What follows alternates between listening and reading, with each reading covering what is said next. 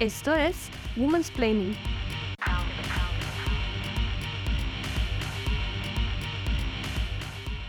Hola queridos, queridas y querides escuchas de Woman's Planning. Les quiero dejar este mensajito para contarles que estamos haciendo todos los preparativos para la nueva temporada del podcast que sale el 8 de marzo y traemos un montón de invitadas e invitadas espectaculares. Pero también les quiero dejar un recomendado por si son como yo, les encanta el podcast y no saben qué escuchar sobre todo si son curiosos y curiosas de temas de género, así como lo soy yo. Les quiero dejar como recomendado el podcast Navegantes, hecho por la Liga de la Salud Trans y por 070. Este es un podcast en donde todos los invitados, las invitadas y los invitados dan su testimonio sobre cómo han sido sus experiencias de vida trans. El enfoque de este podcast es la justicia testimonial y la idea es que en este espacio van a escuchar historias maravillosas y muy, muy, muy conmovedoras, pero también divertidas, dignas, espectaculares, para donde las personas trans se toman la voz y hablan sobre los derechos sexuales, reproductivos y sobre sus experiencias de vida. Además, está hosteado por la espectacular Juli Salamanca, que también fue invitada a Woman's Planning. Así que por favor escuchen este podcast. Yo acabo de escuchar el primer capítulo y la verdad quedé con ganas de mucho más. Todos los capítulos van a salir los martes. Eh, son cinco capítulos, así que por favor escuchen estas historias de vida y de experiencia. Creo que no hay nada más maravilloso que escuchar la historia de vida de una persona en primera persona y las conversaciones que tiene Juli con sus invitadas e invitados son de verdad fantásticas, así que escúchenlo. Aquí les dejo el primer capítulo, de verdad muy recomendado, Navegantes, un proyecto de la Liga de la Salud Trans y de 070.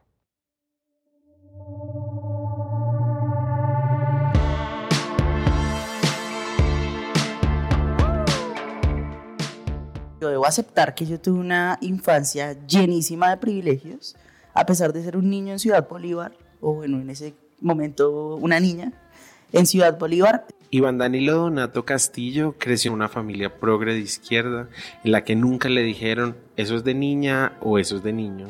En los años 90 en Ciudad Bolívar no se hablaba de identidad de género ni mucho menos de diversidad sexual. La educación sexual que las chicas recibían en el colegio se enfocaba únicamente en el embarazo adolescente y nada más.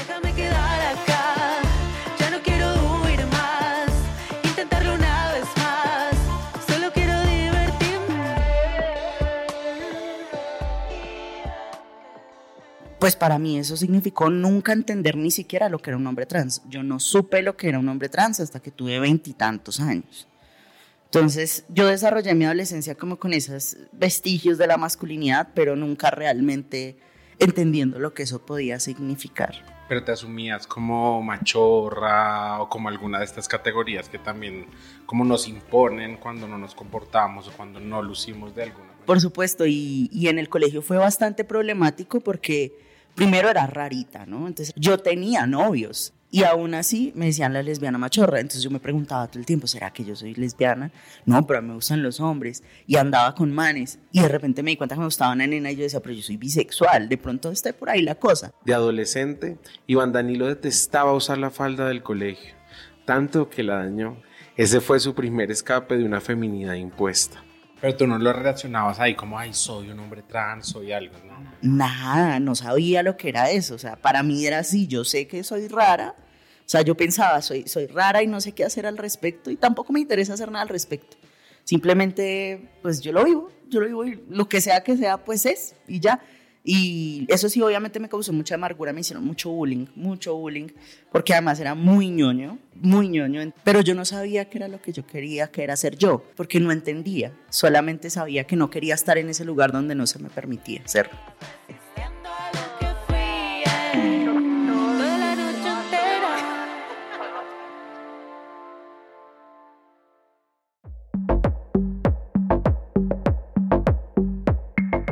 Aquí no hablamos con clichés. Aquí ser trans no es ser un bicho raro.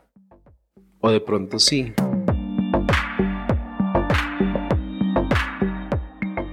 Aquí no preguntamos lo que siempre nos preguntan las personas cisgénero cuando nos entrevistan. ¿Cuándo te diste cuenta de que eras trans? Bueno, tengo que aceptarlo. A veces sí preguntamos eso. Aquí no usamos la metáfora desgastante de mirarse al espejo. Aquí no exotizamos a nadie.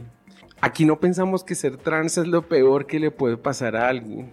Acá hablamos de salud, pero también de nuestros cuerpos, de vínculos, autocuidado, sexo y amor. Aquí aplaudimos que cada tránsito es como un río, que no es estático, que es único y fluido. Aquí hay humor, intimidad y mucha fiesta.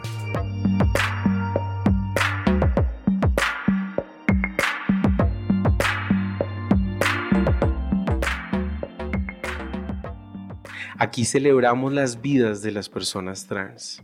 Mi nombre es Juli Salamanca y estos Navegantes, un podcast de la Liga de Salud Trans y 070. Bienvenidas, bienvenidos y bienvenidas a esta travesía.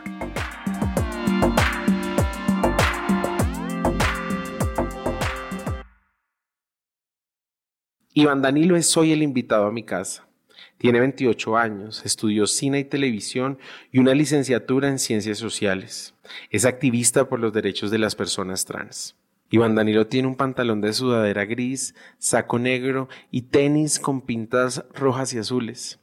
Los brazos los lleva tatuados. Con él y a través de su historia, en este primer episodio al que titularemos Zarpar, hablaremos de autodescubrimiento y exploración. La primera etapa para llegar nada más y nada menos a reconocer lo que somos, nuestra identidad.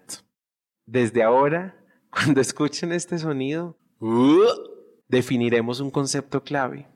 El autodescubrimiento es reconocer y explorar nuestro género y orientación sexual a partir de lo que sentimos, pensamos o experimentamos.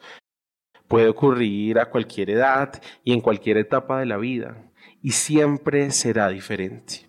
Como para muchas otras personas trans, para Iván Danilo llegar a autodescubrirse le tomó un buen tiempo y le obligó a enfrentarse a categorías y etiquetas que la sociedad nos impone y bajo las que él no se sentía cómodo. Sin embargo, desde su adolescencia contó con un apoyo familiar importantísimo, su hermana, que siempre lo llamó hermanito.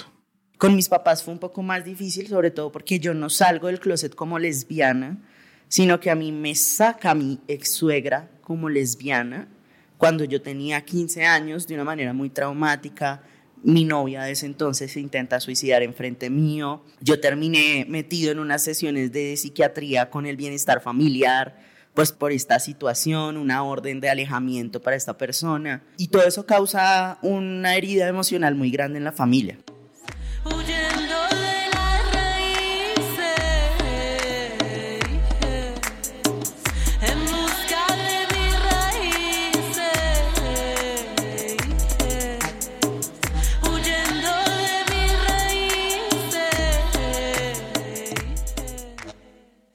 El soporte social, el apoyo y la comprensión de quienes nos rodean son fundamentales para nosotras las personas trans. Pero a veces ocurre lo contrario. Ocurre que los padres dejan de hablarle a sus hijos y que la relación con los familiares se endurece. Eso también le pasó a Iván Danilo. Me empieza a bromar demasiado y eso empieza a causarme a mí también unas, unas autolesiones, porque soy yo haciéndome daño de muchas maneras, no solo de la manera física de las autolesiones clásicas, sino también desde el estar consumiendo sustancias psicoactivas, metiéndome en relaciones que sé que son dañinas para mí. Yo mismo me meto en un mundo que, que me empieza a destruir un montón, no porque me odie a mí, sino porque el entorno en el que vivo pareciera estar en mi contra y pareciera odiar lo que yo soy. Se estarán preguntando de dónde viene este sonido que hemos utilizado para los conceptos claves. Cindirela Coqueta y Yoko, tres madres trans con varios guaros encima, nos contaban que al salir las trabajadoras sexuales por las calles del barrio Santa Fe muy arregladas, otras mujeres trans desde sus ventanas les gritaban uh, para ser sinónimo de convencidas, regias. Hoy en día el movimiento transcolombiano ha querido traer de vuelta este sonido para hacer memoria y para recuperar símbolos de nuestra historia. La autopercepción es formar una imagen interna y personal de nosotros mismos como personas trans en relación con nuestra identidad y sexualidad. Trae consigo una pregunta. ¿Me siento cómodo con el género que me fue asignado al nacer o me identifico con un género diferente? Me volví una persona muy solitaria. además, le empiezo a tener miedo a las relaciones después de lo que sucede. Entonces, yo lo que empiezo a hacer es algo que hoy, hoy me parece hasta tierno de mi parte, y es que en Bogotá hay una zona que es altamente reconocida como LGBT, que es Chapinero. Yo me venía en un bus, yo vivía en Ciudad Bolívar, me venía en un bus hasta Chapinero, o caminaba hasta Chapinero muchas veces, solamente a sentarme en una barda a mirar la gente pasar.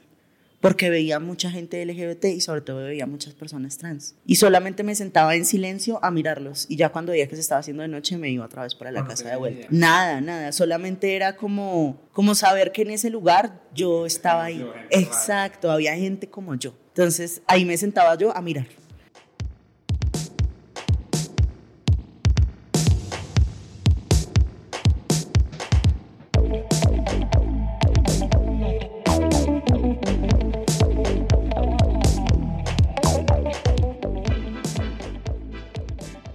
Bueno, pero ya lo dijimos. Esto no es una historia triste, sino el relato de una vida con sus altos y bajos como cualquier otra. Y uno de los altos es justamente encontrar un apoyo, un referente que nos haga pensar y vibrar por acá es. Para Iván Danilo ese referente apareció un día de 2010, cuando era estudiante de cine y televisión y fue al ciclo de cine rosa. Y ahí fue donde yo puedo decir que realmente abrí los ojos a mi tránsito conocí a una persona que hoy en día es un hombre trans muy importante en la historia de Colombia, pero que en ese momento estaba haciendo como un performance de drag king, reconociéndose públicamente solo como una mujer machorra. Se llama Nikita Dupois Vargas Latorre. Yo podría decir que es el papá de mi tránsito.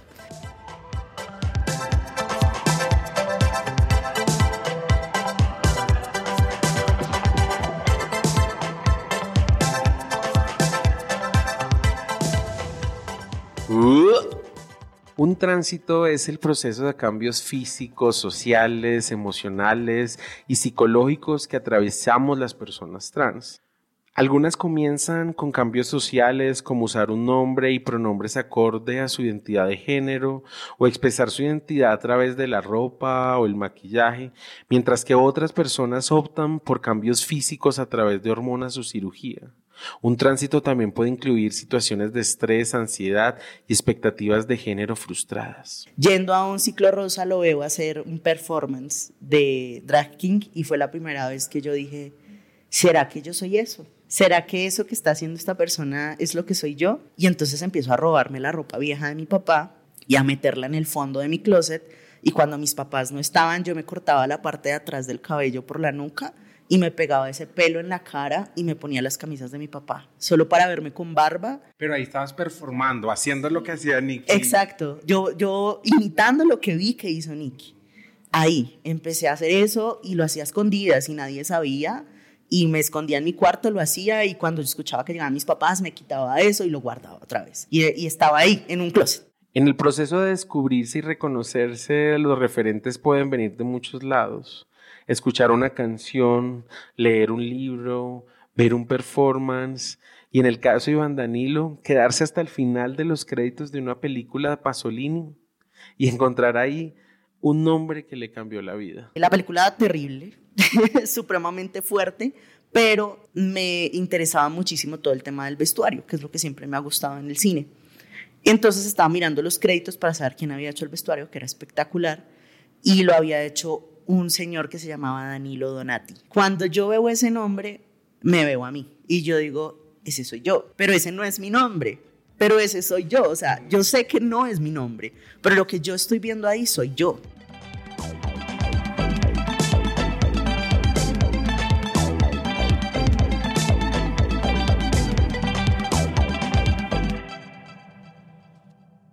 Un día cualquiera sin avisarle a nadie, sin decirle nada a nadie, me pegué la barba, me puse la ropa de mi papá y me fui así a la universidad. Y todo el mundo quedó en, en shock, como, como, ¿qué estás haciendo? Y la profesora con la que tenía clase me dijo, ¿estás bien? ¿Cómo quieres que me refiera a ti? ¿Cómo te debo tratar?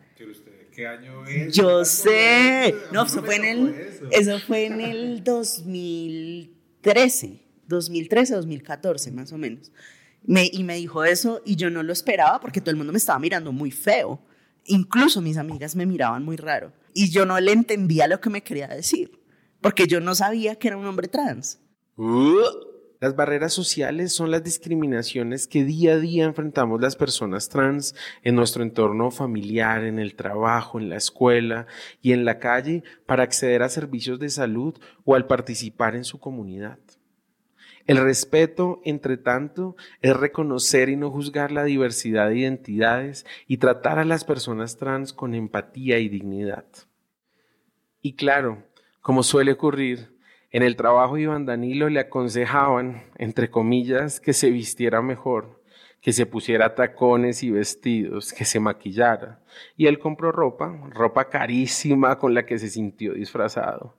Entonces decidió cortarse el pelo, renunció y empezó su tránsito entendiendo por primera vez que era un hombre trans. Este es un momento crucial de su historia Sí, ese momento por el que todas las personas cis siempre nos preguntan, porque tiene que ver con la aceptación. Y cuando arrancaste tu tránsito, ¿de quién te rodeaste? ¿Sí? Te, hablamos de que un referente importante fue Nicky, que es un gran activista transmasculino y que creo que ha dado grandes aportes al activismo trans en Colombia pero ¿quién más? ¿Sabes? Como que yo, sí, yo creo que en mi tránsito estuve acompañado de mis amigas, que hoy son los grandes amores de mi vida porque me acompañaron a todo. Los primeros cugos que me puse, la primera base que quedaba como un payaso. Entonces sí, como, como fue arrancar ya el tránsito como Danilo y que también nos empezaste ya a explicar un poco tu nombre. Bueno, yo creo que eso tuvo dos etapas. Una primera etapa que fue muy solitaria, porque además yo fui un hijo trans de la pandemia. Yo empiezo mi tránsito y a los tres meses empieza el encierro. Entonces yo no tenía cómo salir, mirar nada, mm, con quién encontrarme, nada. Entonces fue, fui yo y el Internet. Esa fue mi primera parte del tránsito. Yo y mirando en Pinterest cómo se viste un hombre y, mirando hombres trans y videos de hombres trans y entendiendo cómo funciona la testosterona. Le cuento a Iván Danilo que hasta Cucha yo no supe que era una hormona. Y él dice que la idea de la hormonización y de una transición centrada en lo médico es muy gringa.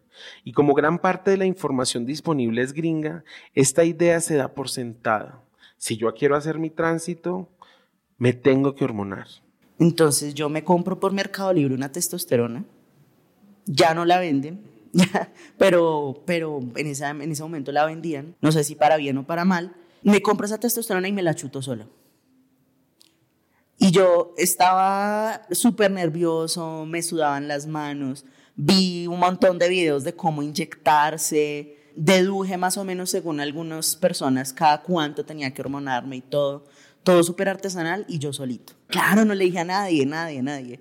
¿Y qué? Y al principio pensaron que tenía COVID, luego ya se dieron cuenta que no, que, que estaba como raro el cambio de voz y ya en un momento me siento y le digo a mis papás, vea, me chuté una testosterona y me voy a seguir chutando. Y, y no hay nada que puedan hacer. Eso es lo que va a pasar. Y me va a salir, y me va a salir barba, y me va a engrosar la voz, no sé qué. Yo dije que me iba a engrosar la voz, esto es lo máximo que he logrado en cuatro años. Bueno, acá mensaje para papitos y mamitas, no es el fin del mundo que su hijo decida transitar, que se chutee texto, por favor, besos, abrazos. Y más bien, si saben que su hijo se va a chutar texto, acompáñenlo para que tenga un apoyo médico. Y no es el fin del mundo. No es el fin del mundo. El fin del mundo sí es que tu hijo se enferme por no haberse chutado bien, porque no tiene un acompañamiento para hacer su tránsito de manera responsable y amorosa.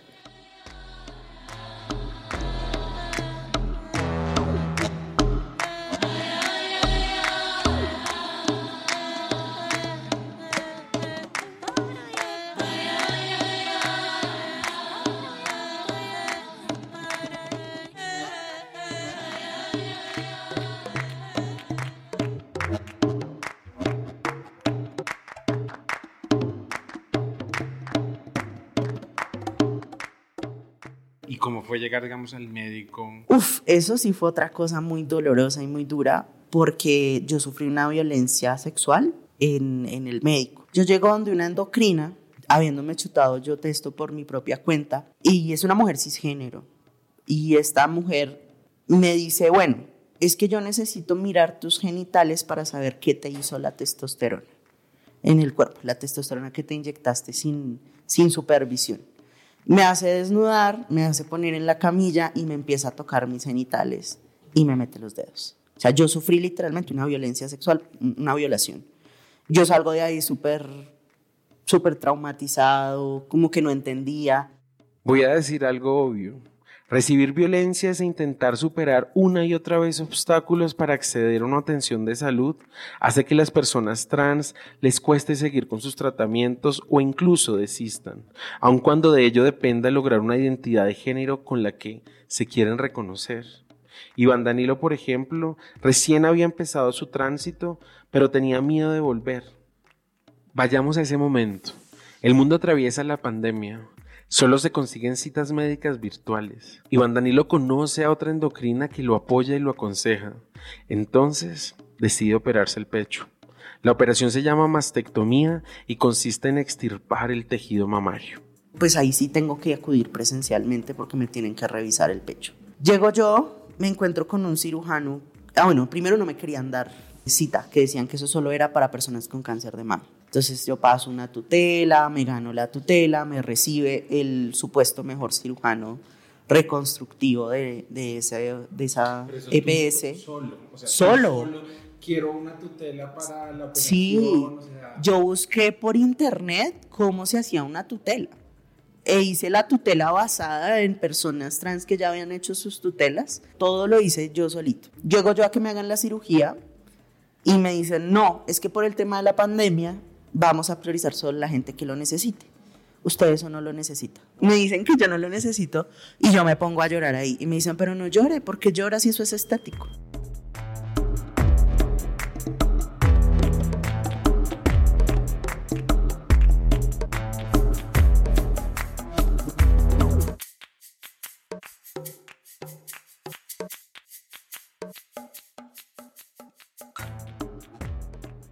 Pero para Iván Danilo no era algo estético.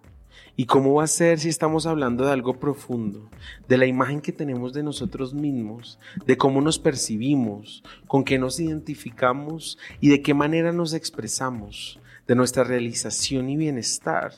Y ante la queja o el reclamo que viene, un diagnóstico que no estamos mentalmente bien, cuando por el contrario hay evidencia científica que la demora o negación de servicios de afirmación de género afecta la salud de las personas trans y se relaciona con trastornos de ansiedad, depresión y en algunos casos ideación suicida.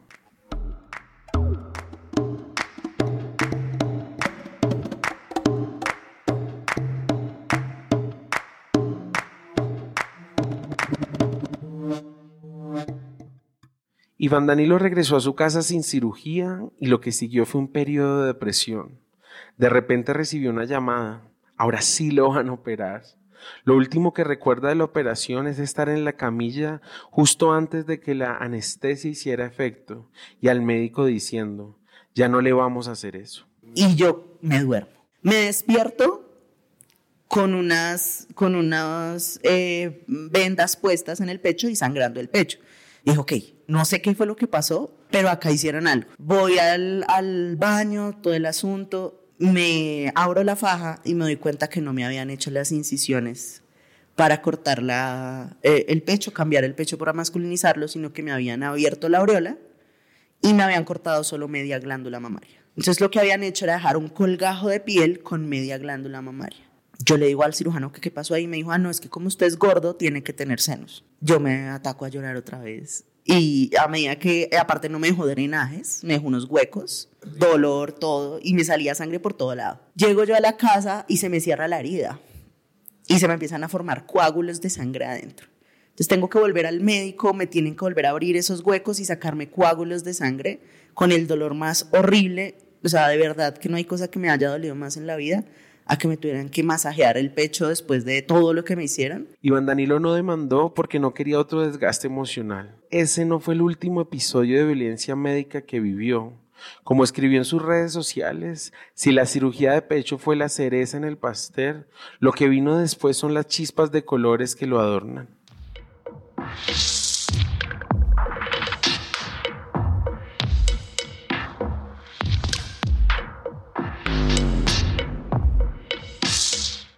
Yo empiezo a tener un problema con eh, mi útero y teniendo ese problema con mi útero yo tengo que ir a ginecología. Primero, algunos ginecólogos que no me atienden porque creen que me equivoqué, porque los hombres no van a ginecología.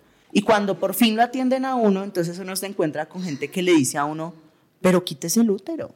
Por eso, ¿para qué le sirve a usted? Es que el útero es para tener hijos y usted no puede tener hijos porque usted es un hombre.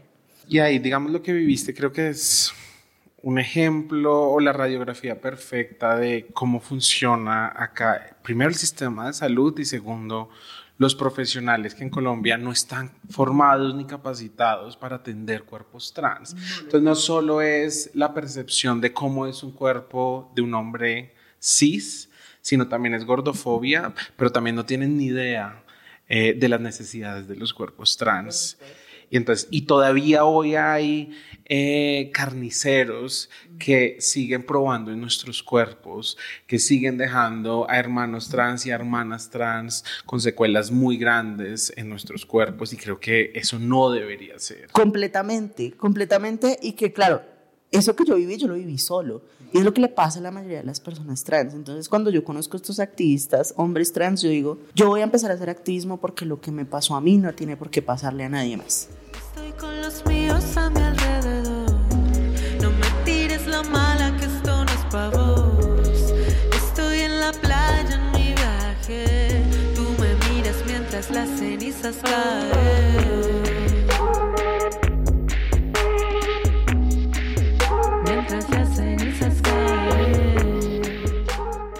Quisiera, Danilo, como yo me acuerdo cuando yo te empecé a conocer, pues yo venía como de una ola del activismo que era un activismo transreaccionario.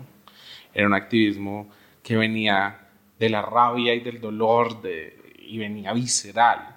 Cuando te empecé a conocer tu activismo me llamó muchísimo la atención, digamos, lo cuidadoso, lo amoroso, y, digamos, cómo empezaste a generar, digamos, estos ecosistemas de tránsitos amorosos. Eh, y también me llamó mucho la atención que tú empezaste a poner discusiones que estaban obviamente en el mundo trans, pero que nadie era capaz de hablarlas, eh, como el tema de ser un hombre trans bisexual o el tema de ser un hombre trans que quiere eh, gestar. Bueno, primero, gracias por esas palabras tan hermosas. Eh, yo creo en los tránsitos amorosos y en el activismo desde el amor porque creo que lo primero que nos niegan a las personas trans socialmente es el amor. Y nos hacen creer que no merecemos amor. Entonces, eh, la marica es la que nunca se va a casar.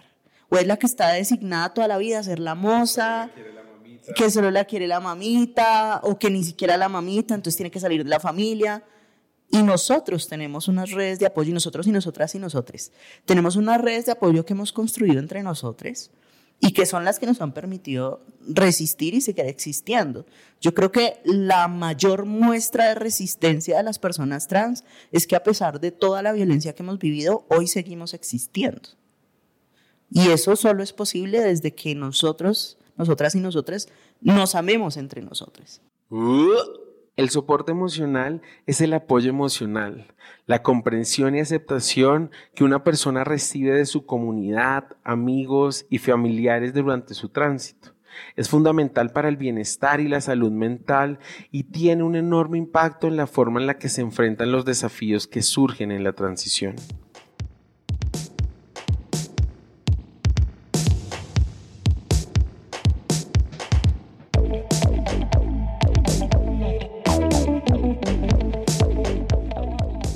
Yo estoy profundamente enamorado y comprometido con una mujer cisgénero. Ella se llama Alejandra y ella también es activista, es una mujer pansexual y es activista LGBT en un departamento mucho más duro que lo que yo he vivido acá en Bogotá, porque ella es de Caldas, que es un departamento altamente machista, de derecha, bueno.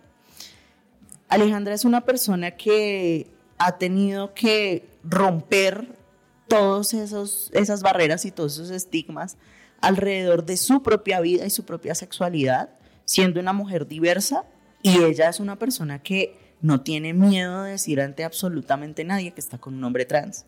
Incluso muchas veces a mí es al que me da miedo. Y además como que nos acostumbramos, ¿no? Como que es normal que nos escondan, como hay gracias por este poquitico de amor que nos están dando. Por el mínimo. Por el mínimo y ya esto para nosotras es como el amor más grande. Pienso que todo el mundo merece ese amor y lo que uno tiene que hacer como persona trans es ser activista del amor. Es decir, es uno pararse en la raya y decirle, tú a mí no me vas a esconder y si tú me vas a esconder, el que está mal eres tú. Y no me sirves. Y pararse así tan duro como nos hemos parado contra los políticos, contra un montón de problemas en el sistema de salud, también con las personas que dicen y proliferan un amor que no es amor. Entonces creo que, que nos falta un poquito de activismo en el amor a las personas trans.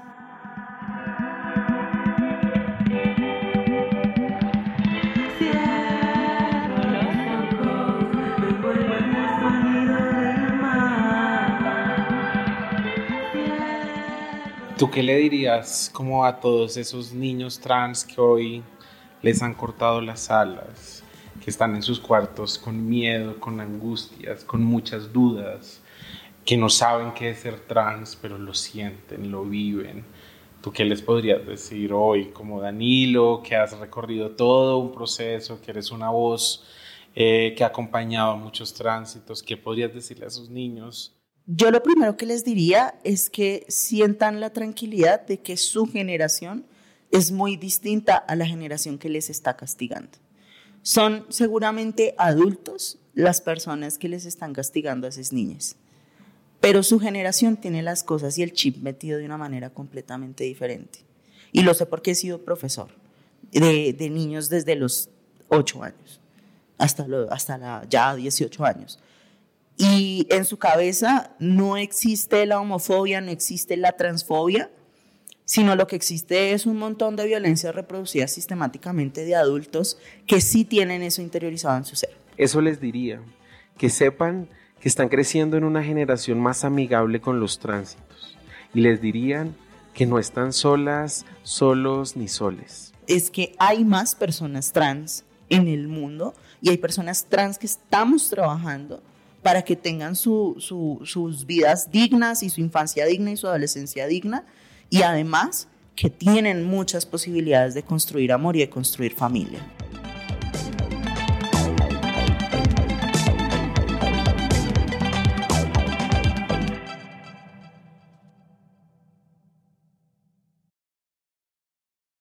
Navegantes fue producido por 070 Podcast.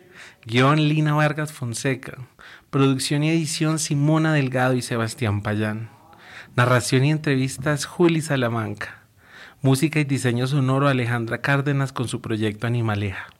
Esto fue Zarpar, el primer episodio de Navegantes, un podcast de la Liga de Salud Trans y 070 Podcast. Desde la Liga de Salud Trans creamos ecosistemas comunitarios que promueven el cuidado, el bienestar y la salud de las personas trans, para que sus vidas puedan florecer con pleno goce de derechos y sin discriminación.